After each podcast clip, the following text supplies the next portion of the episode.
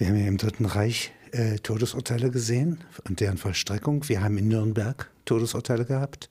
In Amerika gibt es die Todesstrafe.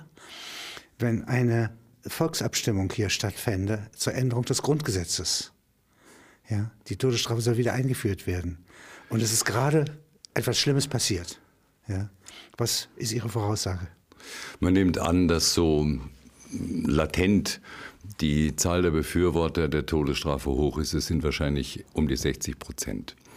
Jetzt kommt es auf den konkreten Anlass an. Da haben Sie recht. Wenn man fragt, nachdem jemand ein Baby an die Wand geknallt und das, das tote Kind in die Mülltonne geworfen hat, naja, dann sind es wahrscheinlich 90 Prozent. Und wenn Sie fragen, ob jemand wie zum Beispiel Vera Brüne rechtskräftig verurteilt wegen Doppelmords hingerichtet werden sollte, wären die meisten dagegen, vermutlich mit dem Zusatz, ja, das war ja nur ein Indizienprozess.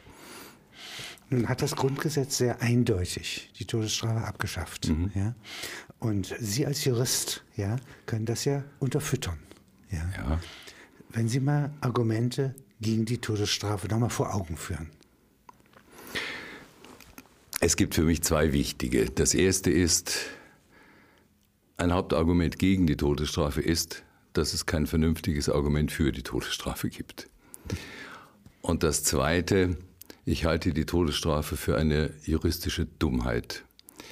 Wir sind ja, wenn wir sie einführen wollen, gezwungen, innerhalb der vorsätzlichen Tötungen zu unterscheiden. Das tun wir jetzt auch schon, indem wir Totschlag und Mord auseinanderhalten. Das ist schwierig genug. Diese juristische Aufgabe, die schwersten und die allerschwersten Fälle zu trennen, die, die todeswürdig sind und die, die es nicht sind, die kann einfach nicht gelingen. Ich kann ja ein Beispiel dazu machen. Heimtücke ist bei uns ein Mordmerkmal. Heimtücke setzt voraus die Ausnutzung der Arg- und Wehrlosigkeit und einiges mehr. Wobei, und darauf kommt mir es jetzt an, diese Wehrlosigkeit die Folge einer Arglosigkeit sein muss. Ein Beispielsfall entschieden vom Bundesgerichtshof. Zwei Frauen treiben Spielchen und die eine reckt der anderen bereitwillig die Hände hin und lässt sich fesseln. Etwas später ist sie tot. Zunächst bei dem Fesselungsakt hatte die Täterin nicht die Absicht, ihre Gespielin umzubringen. Das hat sie erst später gefasst. In dem Moment, in dem die andere die Flasche nimmt und die Gespielin totschlägt, war die wehrlos, weil gefesselt, aber nicht, aber nicht wehrlos aufgrund einer Arglosigkeit. So, das wäre also ein Fall, in dem man nicht zur Verurteilung wegen Mordes käme, nicht aus diesem Grund. Wenn die andere schon beim Fesseln den Entschluss gehabt hätte und später bringe ich sie um, dann wäre es Mord. Und davon, wann die den Entschluss gefasst hat, mal ganz abgesehen davon, wie man das beweisen kann, soll es davon abhängen, ob ich jemanden hinrichte oder ob er weiterhin ein Recht auf Leben hat. Das ist nicht vermittelbar. Was sind überhaupt die Mordkennzeichen? Äh, äh, also Heimtücke sagten Sie schon. Mhm. Dann weiter. Niedrige Beweggründe, das ist auch so ein allgemeines ein sehr allgemeiner Satz. Auffangbecken, genau. Habgier gehört da zum Beispiel dazu. Ein weiteres Beispiel zu den niedrigen Beweggründen gehört auch Eifersucht, aber nur die unbegründete und nicht die begründete. Mhm. Tötung mit gemeingefährlichen Mitteln, das kommt praktisch nicht vor, denn über gemeingefährliche Mittel verfügen außer Terroristen eigentlich nur die Soldaten der Bundeswehr. So, das sind die wesentlichen Mordmerkmale. Grausamkeit kommt noch dazu, auch ein schwieriges Merkmal weil dazu nicht nur gehört, dass eine Tat objektiv gesehen grausam ist, wobei die Definition der objektiven Grausamkeit schon merkwürdig genug ist, aber wie es eben so ist, am Ende der Skala, beim Mord sind wir, überschlägt sich eben auch die Sprache ein bisschen. Hm, objektiv grausam ist eine Tat dann, wenn dem Opfer mehr Schmerzen als zum Töten nötig zugefügt werden. Mhm. Ja. Ähm, dazu gehört aber noch eine grausame Gesinnung. Auch die müsste man wieder nachweisen. Ach, die kommt noch dazu. Die kommt noch dazu. Ist sie Teil des Vorsatzes oder ist, ist sie Bestand, Tatbestandsmerkmal? Das Tatbestandsmerkmal muss vorsätzlich töten und das Ganze aus grausamer Wann Gesinnung. sind diese Formulierungen eigentlich ins Gesetz hineingekommen? Sind die Relativ schon immer drin? spät, nein. Sehr spät. Wir hatten bis 1943, praktisch also dann bis zur Reform des Strafrechts nach dem Krieg, als Mordmerkmal, das ist aber nicht nationalsozialistisch beeinflusst überhaupt nichts, gab schon immer. Die Tötung aus Überlegung, das war ganz falsch. Dies mit Vorbedacht, das ist ein altes Muster, schon im römischen Recht gab es das. Denn zum Beispiel sind diejenigen, die am längsten überlegen, die, die eine Mitleidstötung ausführen, die denken lange drüber nach. Und es fallen halt nicht die drunter, die sich hinreißen lassen auf der Stelle zur Tat. Ein weiteres Argument, Sie haben mich nach den juristischen gefragt, gegen die Todesstrafe, knüpft an das an, was ich gerade gesagt habe, hinreißen lassen. Es sind ja doch mehr als 80 Prozent der Taten Beziehungstaten, Konflikttaten. Man bringt den anderen ja um, weil man ihn kennt. Der Mörder, der aus dem Busch hervorspringt und irgendjemanden tötet, ist die seltene Ausnahme. Und weil es Konflikt- und Beziehungstaten sind, sind es überwiegend auch wieder Affekttaten. Welche, die sich auch in aller Regel nie wieder so ereignen werden. Der Sohn, der aus einem tiefen Konflikt heraus, welchen auch immer, seine Mutter umbringt, der macht es ja nicht nochmal. Also das Todesstrafenargument, ja, wir müssen uns vor gefährlichen Tätern schützen. Ja, ja. ja zweierlei. Äh, Spezialprävention, das heißt, wir müssen uns vor diesem Täter, Täter, vor diesem schützen. Ja. ja die meisten machen es halt nicht nochmal. Ja. Und Generalprävention, das lehnen ja alle ab. Das wäre der alte Völkererziehungsgedanke. Der alte Satz, man darf den Mensch nicht Menschen nicht unter die Gegenstände des Sachenrechts mengen. Ich darf doch den einen nicht dazu benutzen, alle anderen abzuschrecken. Das ist ein Gedanke, der aber in der Bevölkerung verwurzelt ist. Hm, es hat auch mal ein hochgestellter, ich weiß nicht mehr, Handwerkskammer, Handelskammerpräsident gesagt, wir kriegen ja selten einen wegen Schwarzarbeit. Aber wenn wir mal einen erwischen, der muss es aber ganz dicke kriegen, damit alle abgeschreckt werden. Der alte Satz, die Nürnberger hängen keinen, sie hätten ihn denn, ja, der war damals schon zeitgeschichtliche Ironie und sollte eigentlich heißen, die Nürnberger hängen jeden, den sie kriegen, aber sie kriegen selten einen.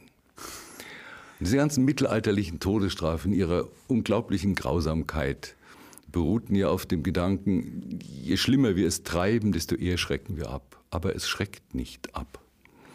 Im Sachsenspiegel gibt es ja sogar äh, das äh, in einem Haus, in dem ein Mord geschehen ist, alles äh, niedergerissen wird, auch die Säuglinge werden umgebracht. Das heißt, also sozusagen, die Tat wird aus der Welt herausgeschafft. Ja. Das ist aber religiös ja, fundiert. Klar. Das ist sozusagen, sie soll eigentlich nie geschehen sein. Ja, es waren viele dieser Strafen ich will nicht sagen religiös motiviert, aber sie hatten einen Einschlag auch des Aberglaubens übrig. Ja. Übrigens diese Strafe des Pfählens. Ja. Damit wollte man den Wiedergang verhindern. Soll nicht wieder auferstehen. Nicht wiederkommen können. Ja. Die Hannah Arendt hat gesagt, ähm, also war Zeugin des Prozesses gegen Eichmann in Jerusalem mhm. und sagt, ich bin gegen die Todesstrafe. Und zwar sehr vehement.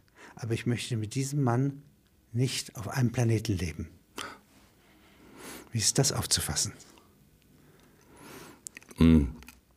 Kann Widersprüchlich, ne? Kann es geben. Ja, sicher. Ja. ja. Ist aber keine richterliche Aussage, ja, und darf nicht von einer äh, Institution äh, durchgeführt werden. Nein. Denken darf man das. Denken darf man es. Wenn man Hannah Arendt ist, darf man es auch sagen. Ja. Aber praktizieren kann man es nicht. Jetzt sagen Sie noch mal ein bisschen aus der Praxis, ja, nicht? Äh, welche sehr ungerechten äh, Todes äh, also von Todesstrafen sind eigentlich sozusagen bekannt.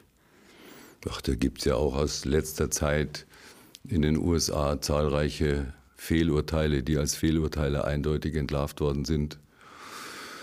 Wir haben in unserer eigenen Geschichte die berühmte Sache mit Lubbe und dem Reichstagsbrand. Da wurde ja noch dazu rückwirkend diese Strafe eingeführt. Und äh, wie viele Fehlurteile es in Wahrheit gibt, das weiß man natürlich nicht, weil viele Fälle nicht untersucht werden. Es gibt noch ein Argument gegen die Todesstrafe, damit zusammenhängt, wenn man sie einmal hat, dann besteht immer die Tendenz, sie häufiger anzuwenden und die Fälle zu vermehren, in denen sie vollstreckt werden kann. Wodurch kommt das? Das weiß ich nicht. Also um ein Beispiel zu geben, im zu Zeiten des Nationalsozialismus gab es am Schluss 47 Delikte, auf denen die Todesstrafe stand. Das letzte war, glaube ich, der Buntmetalldiebstahl. Da sehen Sie, wenn die Not am größten, ja, wird auch die Strafe am schärfsten.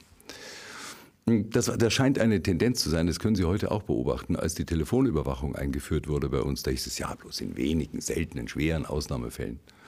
Und inzwischen ist der Katalog so lang, dass Sie schon umblättern müssen. Das gibt irgendeine offenbar natürliche Tendenz Eine zur Erweiterung der Strafen. zur Erweiterung des Universums des Sie Strafrechts. neigen zum genau. äh, Schwarmintelligenz. Das, ja. Oder das. Strafrechtsuniversum expandiert. Ja, Ja.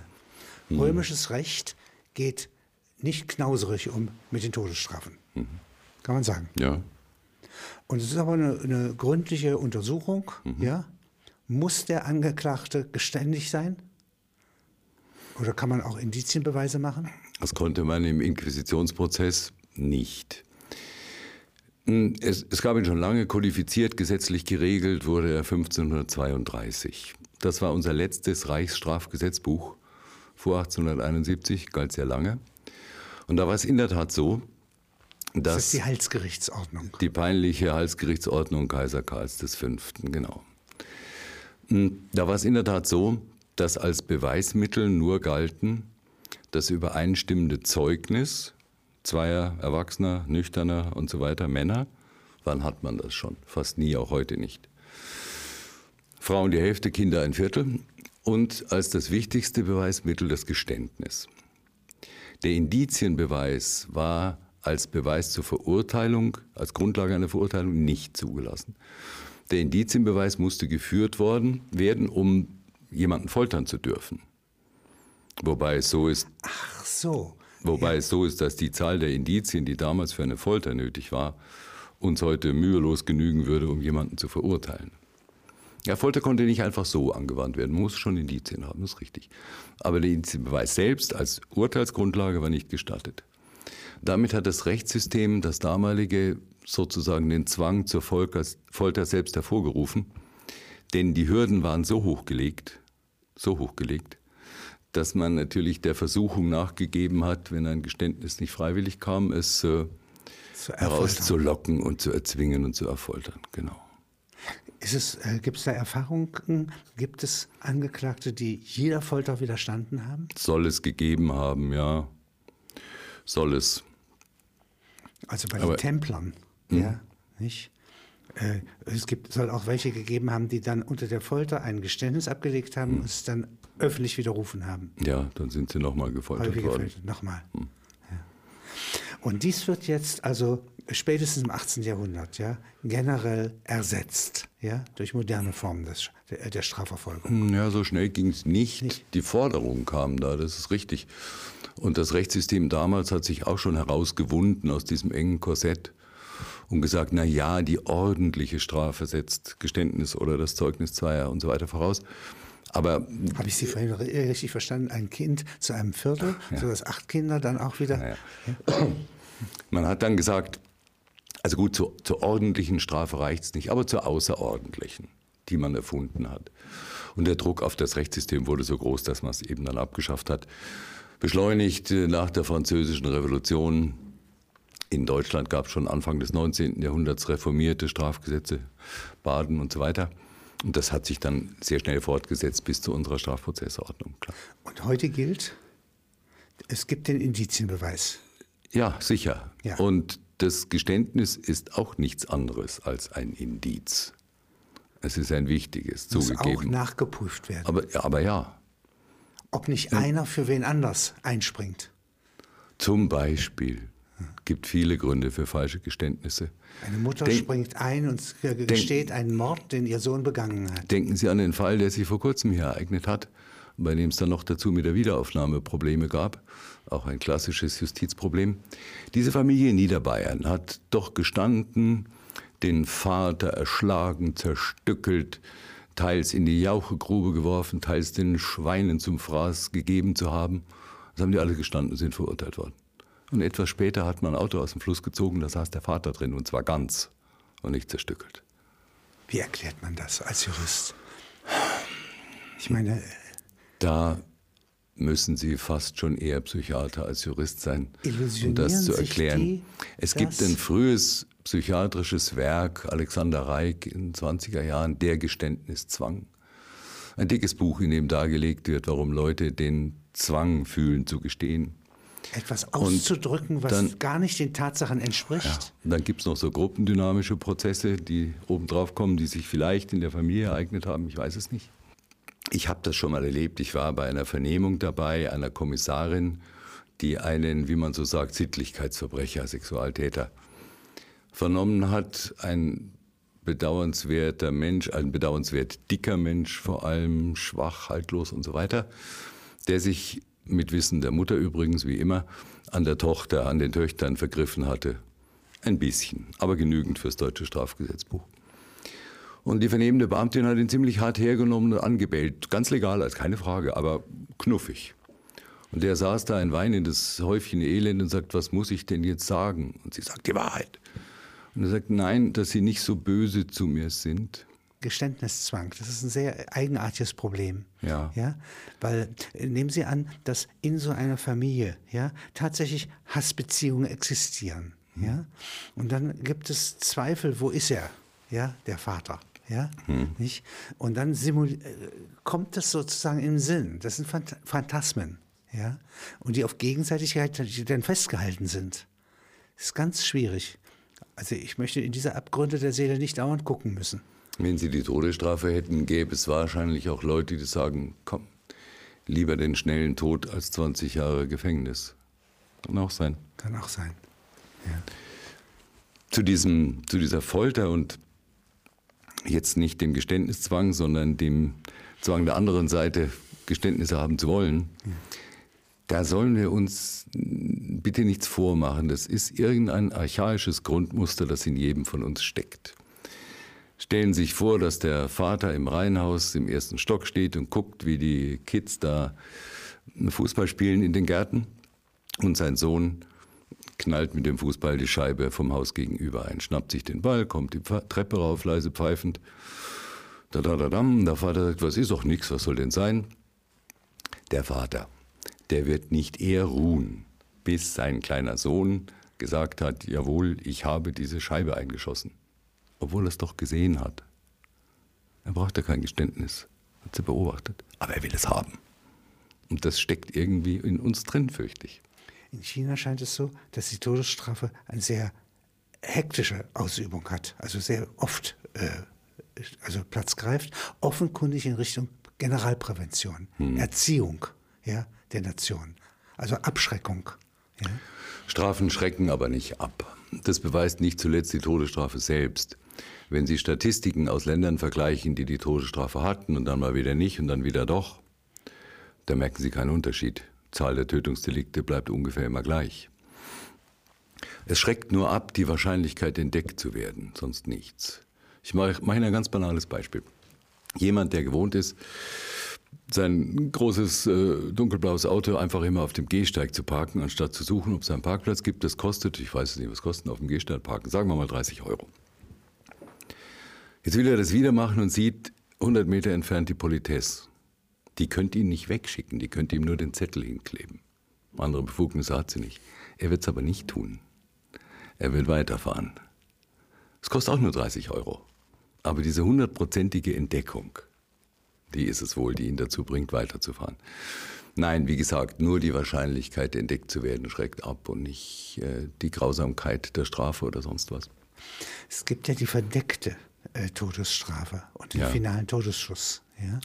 Äh, ist eine grenzwertige Frage. Äh, Hm, ja. Aber äh, ja, wir haben schon politische Situationen Ja, ja, ja, gehabt, auch in unserem Land, ja, in denen so etwas geschah oder Sicher. äh, der Verdacht darauf mit Recht besteht. Sicher. Was ist da eigentlich? Da- Das wäre ja dann Mord im Grunde. Das, also ein Exekutivorgan ja, hat jemanden ähm, erschossen, in Putativnotwehr, in was immer, ja, nicht? Ja, Bitte nicht in Putativnotwehr, sondern wirklich in Notwehr, das wäre mir lieber. Notwehr, ja, Wir, wir müssen das mal entstaatlichen. ja. Wir nehmen den ersten klassischen Fall, dieser Münchner Bankraub da, in dem die Frage aufkam, sollen wir, sollen wir nicht.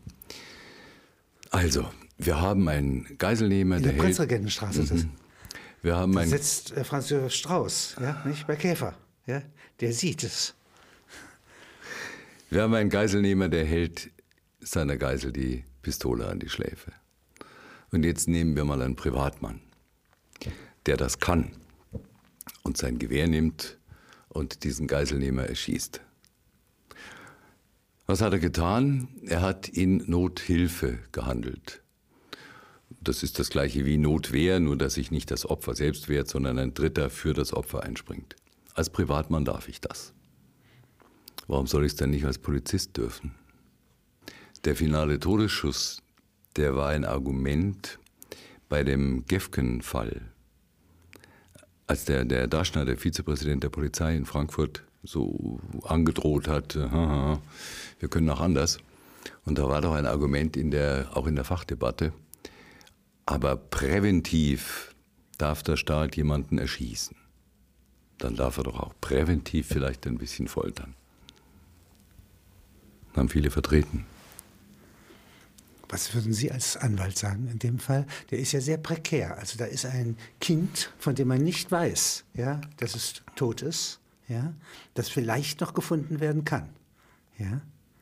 Und da ist ein hocheigensinniger, ja, äh, vermuteter Täter, ja, Ja, nicht? Der es weiß. naja, die Besonderheit des Falles war es ja, dass er es gestanden hatte.